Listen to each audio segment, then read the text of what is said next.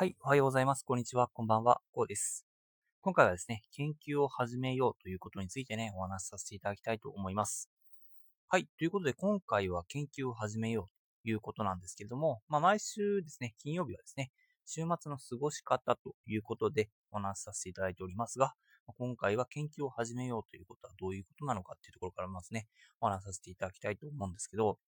まあ、皆さん、いろいろなんかやっているというかね、今と対して結構こんなものにも勉強が必要なのかっていうのが結構いろいろあるんですよね。例えばお笑いですね。えー、この間というかね、えっ、ー、と、まあ、今日なんです。今日か。今日ですね。今日ですね、あの、島田紳介さんの、そのなんか、お笑いのね、ための講義、お笑いね、NSC の生徒さんのためのね、あの、講義っていうのが、まあ、YouTube に落ちてたので、ちょっとそれを拝見させていただいたんですけど、本当お笑いに関しても、やっぱり分析だったり研究っていうのが完全に必要なんですよね。でそのちゃんと研究をして、で、それなりにね、えっと、まあ、お話というかね、自分なりのスタイル、まあ、方程式っていうのをちゃんと組まないとですね、あの、笑かすことができないということがあったりするみたいなんですよね。まあ、確かに、本当面白い人っていうのは、やっぱりちゃんと研究をしている。本当いろいろ見てきました。私ね、えっと、ブログをちゃんとやってね、えっと、成功している方とか。で、まあ、こんな感じで配信をしている方とかですね。まあ、YouTube なんか特に最近はね、いろいろやり方とかね、公開されてますが、そういった方もやっぱり分析っていうのは確実にね、やってきていると。本当私たち一般人がですね、何気なく見ているもの全てが研究され尽くした上で、それっていうのは成立しているというところがあるんですね。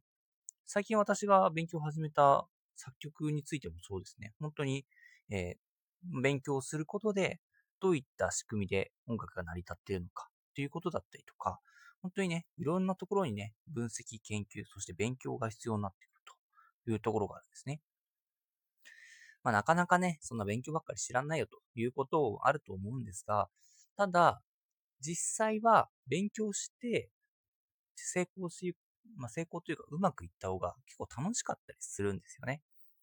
で、その勉強が苦痛っていうのは、やっぱりあの、学校の頃に数学とかいろいろなんかやってたじゃないですか。そういったことがね、なんか辛かったなっていう記憶があって、なんか辛いなっていうふうに思ってしまうっていうところがあると思うんですけど、まあ、実際自分のね、好きな研究とか、検証だったりするっていうのは、めちゃくちゃ楽しいことだったりするので、逆にね、それがストレス解消になったりするっていうこともありますんでね、まあ、ぜひね、この週末はですね、まあ、自分の好きなこと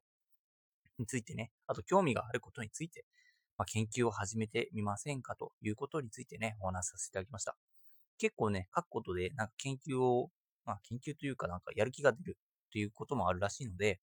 まあ私のコメント欄ですね、そんな感じのメモ帳に使っていただいたらね、私がね、あの、